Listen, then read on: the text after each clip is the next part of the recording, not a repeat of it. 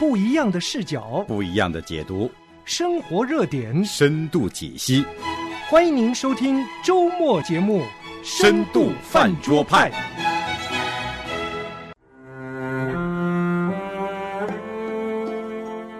在一个迷茫的黑暗中间，我好像看到了一个灯塔，嗯，所以对我的求生本能就告诉我，你要顺着那个灯塔走。他真正的关心你，他真正的爱你，你只是还不知道。知道你生命中有怎样的一个天职，怎样的一份呃呼召的时候。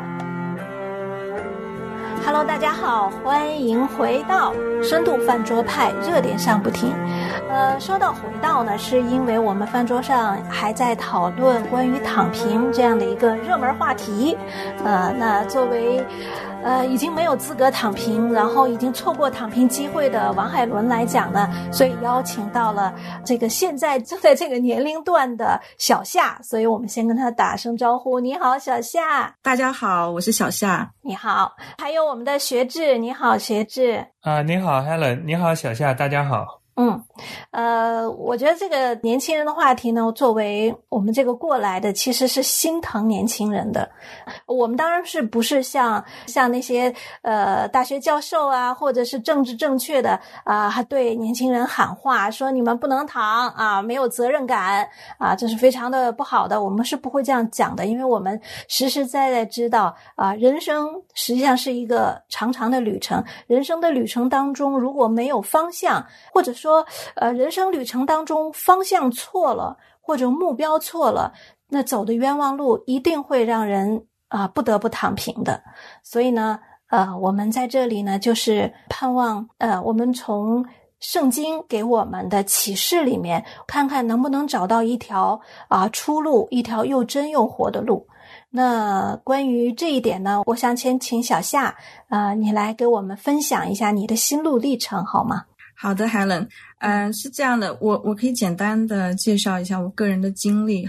嗯，我呢是出生在湖北武汉的一个重工业区，叫青山区，所以我的小学是一个非常普通的小学。当我到四年级，我转到另外一个相对比较好的小学的时候，我躺平的人生就被内卷了。以前可能我考试大概八九十分，我觉得呃也 OK，就是已经很好了。但我换了一个小学，换到那个班上，居然有同学因为九十八分而哭泣的时候，我就觉得我整个人被震撼了。就是内卷开始的非常早，然后所以我的人生就不断的在这种学习和不想学习，但是必须学习的一个状态中。到了十八岁，我来到北京，然后我在北京上了大学以后，然后。我比较顺利的开始进入工作，工作一年，我又比较顺利的去英国读了一个研究生回来。嗯、其实，在我的同辈来说，我的人生阶段是很正常的，对，就是是 OK 的。是开了挂的人生啊，很不错的。这是有，我感觉自己有一些运气的成分，不是说我自己本身有多努力。然后，当我回来以后，进入到我的职场影视行业以后，我的价值观其实就慢慢的走向了一个我不知道我到底要什么的状态。嗯，因为影视行业是名利是非常多的地方，同时在我刚开始工作那几年是资本特别热的时候，嗯，好像我是一个很简单的职位，但是我好像有很多的可能性，有很多的 party，有很多的酒会，有很多的大佬，有很多的一个亿、两个亿、三个亿、十个亿的项目，就让我开始这一方面飘飘然。但是另外一方面，在我的职场里面又充满了勾心斗角。我就一直在被人踩，然后我其实很想做一个善良的人，但我后来发现，嗯，我想要的东西和我在职场或者在我生活里面我得不到，然后我的我的恋爱也非常不顺利，我婚姻也没有着落，然后我爸爸就会嘲笑我说：“你什么也，你其实你这只是做一份工作，你没有拯救国家，你可以不做这个工作，你可以回老家。”嗯，所以我当下是一个非常迷茫的阶段，就是在二十五六岁的时候，当时有一个流行的词语叫“四分之一人生危机”。四分之一说的是，假设一个人的一生有一百年，那你的二十五岁就是四分之一。嗯，四分之一的人生危机就相当于你已经成人了，但是你的心还是一个少年人。嗯，但是你还没有真正的你的心也变成一个成年人的时候，你遇到的迷茫和迷失。以及你在各样的价值观冲突中间迷失自己的一种状态，我当时就针对这个状态，我做了一个故事，也做了一个漫画。然后我当时在那个漫画里的结论就是，我做好手下的事情就好了。但实际上，我真实的人生并没有像我漫画里面的人物，通过做好手上的事情获得一个答案。没有，没有的，我还是依旧痛苦，而且。我陷入到一个就没有办法从抑郁症出来的状态。嗯，那我大概也是一七年的夏天开始，我就呃通过互联网的方式有固定的咨询，然后同时也在失眠非常严重的时候去过医院，然后医生给我开过治抑郁的药，然后以当时的状态非常差的时候，我职场的领导也不理解我。所以呢，我就选择离开那一家公司。其实相当于是我无路可退了，就我所有骄傲的事情都已经离我而去了。我的骄傲就是就是不堪一击，都碎掉的时候。嗯，然后我的呃大学的室友，他我跟他的关系很好，他在大学毕业以后信主，他就时常的来关心我。然后他在我就是二零一七年的圣诞节平安夜的时候，拉着我去了教会，让我去体验一下。其实我当时。呃，之前他已经给我讲过一些圣经的话语，也给我过圣经，也关心过我。但是我觉得有什么用呢？在二零一七年的圣诞节以前，我都是在夜店过的，嗯就是我有很多没有办法排遣郁闷的时候，我就会选择流行的方式去夜店或者酒吧，或者是跟不认识的人，然后就一起就是共共同排遣寂寞。结果第二天更寂寞，因为身体很难受。然后那一天夜里，我去了教会以后，我感受到前所未有的一个充满。这种充满，我后来才知道，它叫爱的充满，而且是神的爱的充满。那当天晚上，我其实是一个非常迷茫的状态，我只是觉得我无处可去，我哪也不想去，没有人接纳我，没有人爱我的时候，我坐在教会里面，他们开始唱赞美诗的时候，我抽到了一个呃经文卡片。然后这个卡片，我觉得就是当时神特别为我预备的一张卡片，它是菲利比书三章十三到十四节，说的是弟兄们，我不是以为自己已经得着了，我只有一件事，就是忘记背后，努力面前的，向着标杆直跑，要得神在基督耶稣里从上面照我来得的奖赏。然后我就问我的姐妹，我说这句话是什么意思？嗯，她就说这就是你人生的方向呀。嗯，对对对。然后那天晚上，我好像就。在一个迷茫的黑暗中间，我好像看到了一个灯塔，嗯，所以对我的求生本能就告诉我，你要顺着那个灯塔走，对，所以我就开始这样。到一八年的夏天，我信主，又到如今，我的基本上我的抑郁症啊，还有这些状态就已经越来越得到解脱，没有被捆绑。对我非常感谢神这样的一个带领，嗯。嗯，这是嗯，我也是第一次听小夏这样讲，哎，真想抱抱你哈。啊，谢谢。是，我觉得嗯，你真的从你的讲述里面，我看到，呃，其实像你这样状态的，在中国的年轻人太多太多了。我估计能写写出“躺平即正义”的这样的一个，那么一个有才的人哈，我相信他挺有才的，也是一个有思考深度的人。可是他一定也是经历了太多的这种迷茫和这种被无无奈吧，可能有太多，他才这样写。那对，所以。嗯，但是你的见证最好的一部分是你回到了上帝那里。对，是小夏回应了上帝的呼召。对对对对对，我觉得这是这是一生中最美的一件事情。我想，其实其实为什么我们一定要说到上帝呢？我想不仅仅是因为小夏在里面，在神的里面找到了找到了爱，找到了这个心心安。我觉得更重要的是，呃，这位神是创天造地的神，啊，这个神是赋予各样我们今天看得见的，我们今天手上所做的每一件事情意义的神。对，这样就是说。应该讲是今天的中国的年轻的一代人，他们在这个奋斗拼搏的过程当中，他们在这个人生的迷茫当中，他们对于就是说社会给出的一条道路，他们有一个叛逆的选择，他们看到说应该还有别的路径，就是应该不是说就是大家就是努力往金字塔的顶端攀登哈，这是唯一的一条路，所以。在他们说要躺平的时候，实际上是，呃，给他们有一个机会，让他们真的是慢下来。就像小夏讲，就是真的有一段休息的机会，那好好的静下心来。去思考，去想一想，这个我这一生到底是要怎么过？我这一生是为了什么来这样的拼搏？我我真的是为了房子、为了车子、为了婚姻、为了孩子吗？还是我有更高的目的？所以这个是对于一个人来讲非常重要的一个人生的阶段。当然，这个阶段如果你选择了一个非常消极悲观的。这个一个答案的话，你可能就会有厌世，最后甚至有人就走上自杀的这条路。那这个是非常关键性的一个阶段，每个人都会走进到这一个阶段。那每个人在这个阶段里怎么样走出来，这个真的是非常非常的关键。所以，当一个人还没有走出这个阶段，还在迷茫当中，要给自己多一个机会，嗯，不要。快快的，就是做一个否定的答案。快快的，就是想，那既然人生没有意义、没有价值，那我就选择好放弃我这个生命，就不要快快的，就是做这样的一个答案。你要想的，就是说这个世界上还有，实际上就是说还有你不认识的。创造你的那个神，他真正的关心你，他真正的爱你，你只是还不知道，你还不认识。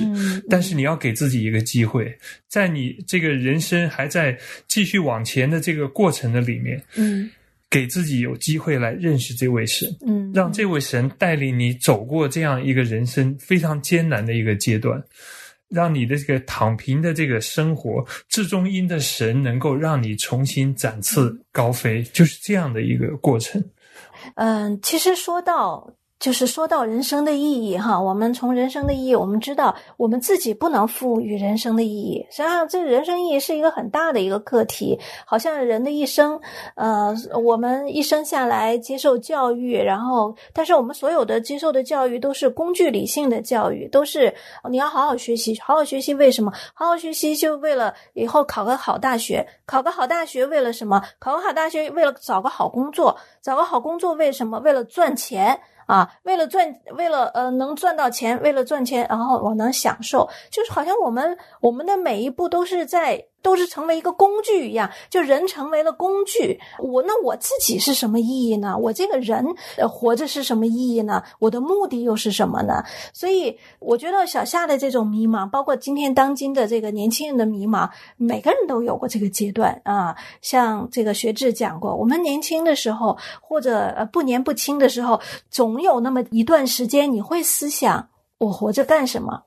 我讲到这，我突然想到前两个礼拜，我女儿，我女儿今年不到十二岁哈，她有一天她突然问我，她在那躺床上耍赖呢的时候，忽然问了我一句话，她说：“嗯，她说妈妈，这个生命的意义是什么？”那我就我就那个时候，我忽然想到一句话，我就跟她说：“我说，其实生命的意义就是你去经历。”很多事情啊，你从小到大，你在长大的过程里面，你要去经历很多事情，这个经历就是你最宝贵的。我说，但是呢，你和别人不一样的，就基督徒和别人不一样的地方在哪儿呢？我说，在你的经历里面有上帝的手在拉着你，你不会不会怕犯错，你也不会怕走偏，你也甚至不会怕就是走掉，因为上帝的手会拉着你。然后我当时就这样子跟我女儿讲，我我为什么要讲到这个呢？我就想，真的人生的意义是什么呢？如果你没有那位没有那位创造主，呃，他在我们生命当中的话，你所有的经历，有时候想想起来都是一个零啊。就像我如何为我的经历去附上意义，我如何认为我这段经历是有价值的，甚至是我的失败都是有价值的吗？我不能确定。我也没办法肯定，所以，呃，我觉得人生的意义是一定要回到那位赋予我们生命的这位创造主那里才能找到。我想，我想针对 Helen 刚才说的那一个那一段有一个回应，就是，嗯，工具的这个词，其实我自己在职场中，我一开始可能会有一些，就是有一些内心的抱负，我可能就想做一些什么事情。然后我也想说碰到一个好的领导，然后我跟着他做能怎么样？但是我后来也看清楚一个事实，就是在公司的结构里面，那你为一个公司打工，你其实就是一个工具。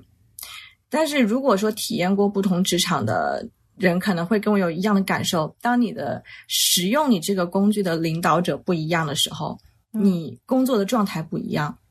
那回到我们就是人生这个，如果我是一个工具，那我本质上的这个工具，但是这个使用者是谁是非常重要的。当我信主以后，我发现我是这样的一个器皿。本身是一个不配的器皿，但是上帝他是我这个器皿的使用者，他他是最圣洁的，他是最智慧的，他是最慈爱的。他使用我的时候有他最美妙的用意，然后我逐渐把这个器皿交托给他之后，就是回到你刚才说的那个经历，我经历了我的人生和上帝这样的关系，我会觉得真是特别的美妙。他和我之前人生经历的那种。利用和被利用的关系就已经完全不一样了，它是一种亲密的、有爱的一个一个从上和呃从上到下一个垂直的互动关系。嗯，对，对，非常好，非常好。呃，其实。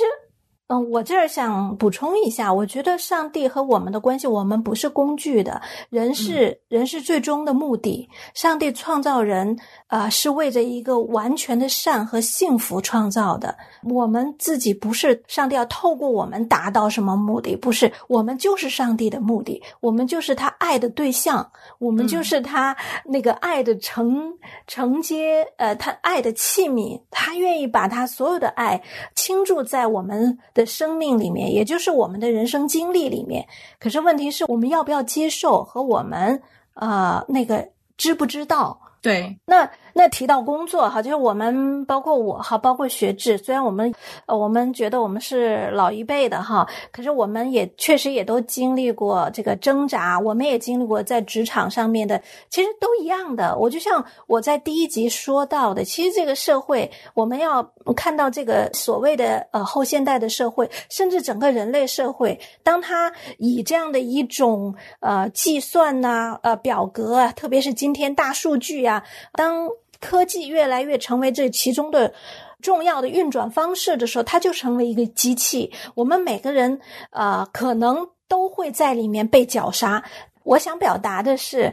这样子的一幅画面，就是呃，社会是一个铁笼，一部机器。这样的一幅画面，实际上带给我们更多的是这个灰心，或者是失望，或者是悲观，甚至绝望。可是，我想说，马克思韦伯虽然给我们呈现了、呈现出了这种后现代社会的这种图景，但是它是不全面的，或者或者这样子讲，这个图景是有解的。这个解就是我们。真正的来看。到底什么是工作？到底我们如何看待我们的工作？工作有没有意义？还只是我的工作就是为了达到我的某个目标？那所以呢，我们话题要转到这个清教徒的工作观啊，也就是天职观。这个是从马丁路德改教以后哈带来的。我觉得这个天职观啊，是我们基督徒特有的一个一个宝贝吧。啊，为什么呢？因为我们看所有的宗教哈。佛教、道教很多都是要让你什么出世，对不对？所有的宗教都很容易判断这个世界，这个世界是污秽的、败坏的啊，是有罪恶的。那我们就与它远离。甚至在这个呃改教之前，中世纪的这个呃天主教的神学也是这样的，就世俗二分。可是当马丁路德改教以后，马丁路德的天职观啊，更重点的，他是放在所有的工作在上帝的眼里。都是宝贵的，没有什么你做的某一项工作是是最高档的。比如说，像神职人员是最神圣的啊，这个农民就是最最低等的。可能不信主的人会这样排序或者这样子定位，可是马丁路德带给我们，他从圣经里面带给我们的啊，真正的一个看见，就是在上帝眼里，每一份工作。都因着上帝的恩典的缘故，赋予这个工作意义的缘故，每一个工作都可以成为我们每个人荣耀上帝的一个机会。所以，当一一旦有这样的一个工作观的时候，就是我们的生活就是变得不同了。因为这样这样的工作观里面，我们的工作不再是就是我们生活的唯一的目的和意义。这个生活。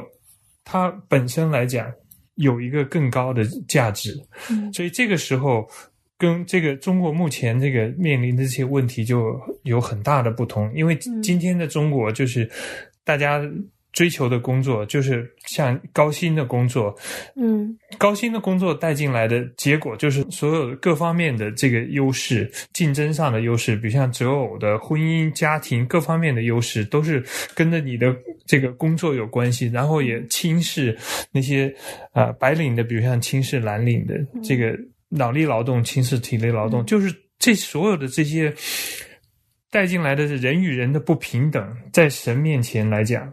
这一切都没有了，因为在神眼中，每一个人都是宝贵的，每一个人所从事的工作，在神眼中来看都是有价值的。对，对。带着这样的一个眼光来看我们的工作、我们的生活的时候，我们就不再是说把我们的工作看成是一切。当我们拼搏，让我们灰心丧志的时候，我们就不会再说，我们就选择是完全的躺平，完全的好像是就是一个消极的不抗争。嗯我们的选择就是说，我是尽我的一份力量在那边工作，但是那个工作的结果是在神的手里，是完全是由神来掌控。嗯所以我们是把工作是交在神的手上，不再是我们自己握的我们的工作，好像是我们是工作的主人，不再是有这个概念。所以我们一切是为了荣耀神，我们在工作当中是在荣耀神，所以我们所做的一切都是为了荣耀神，而不是以自我为目的、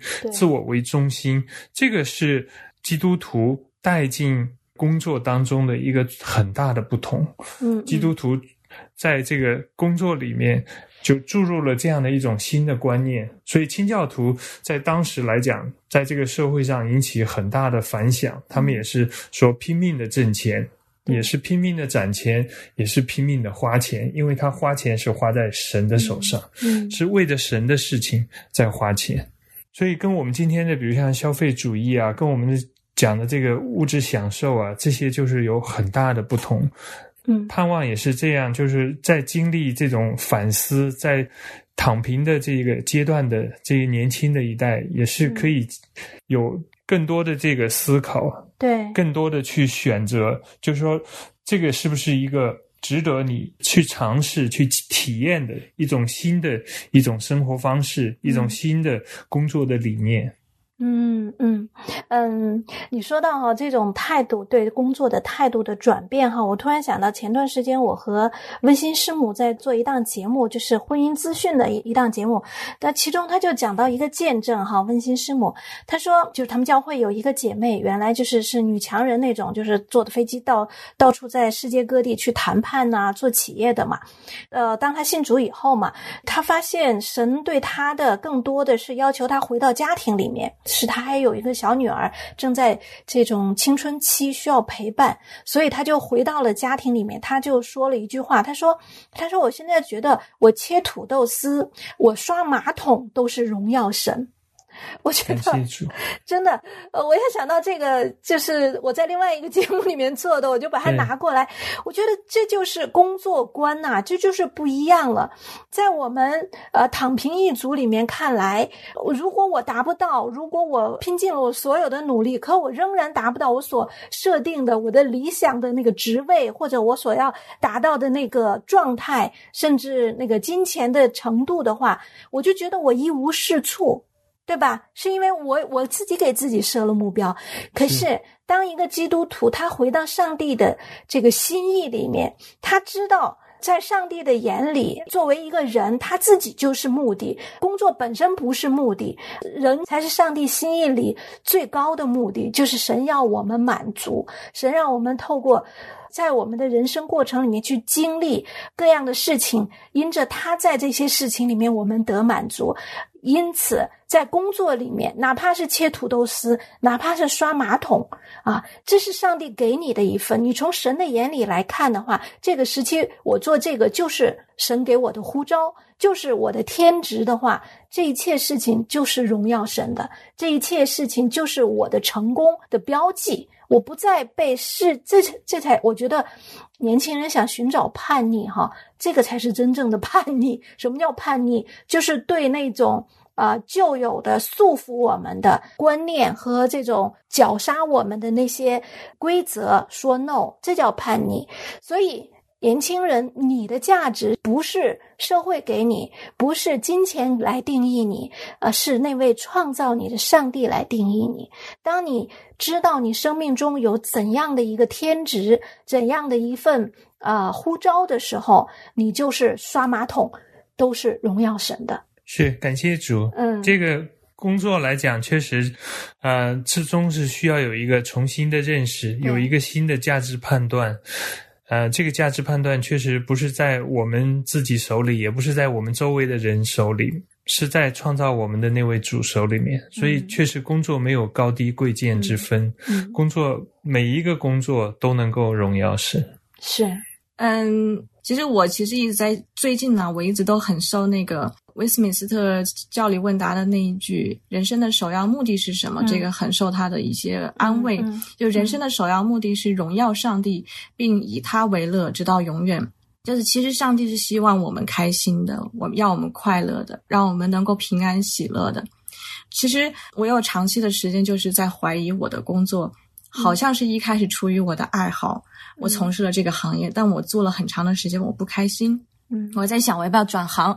我要不要去回老家？真的是，比如说学一门手艺 嗯，也挺好啊。对，对对，做面包啊什么的。嗯但是其实我不是说我讨厌我的工作，而是我在我的工作里面。目的找不到快乐，但是我遇见了上帝以后，我真的被他的被主耶稣的爱医治了以后，我在慢慢的感受到我工作里的快乐是什么，就是我透过我所做的事情来荣耀神，包括我的做的内容，我就是做事的方式，凡事都去荣耀神的方式，而且神喜悦，我也因此而快乐的时候，我的整个工作的状态就变得更加积极、更加快乐、更加特别是享受了起来。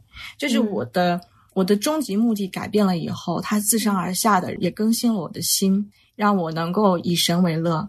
哎，真好。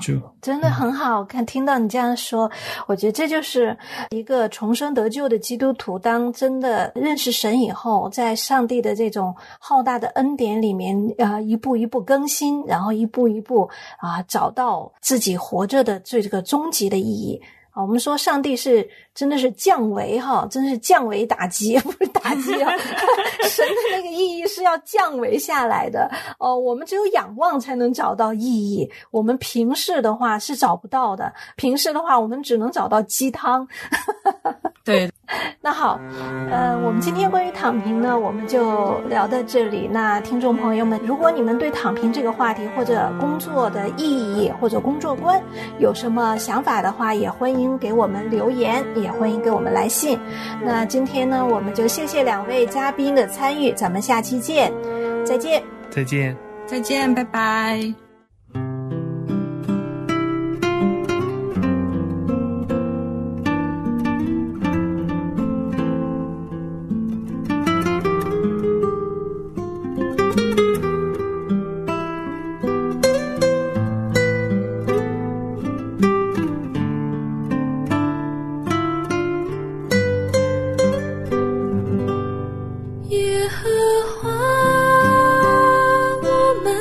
住，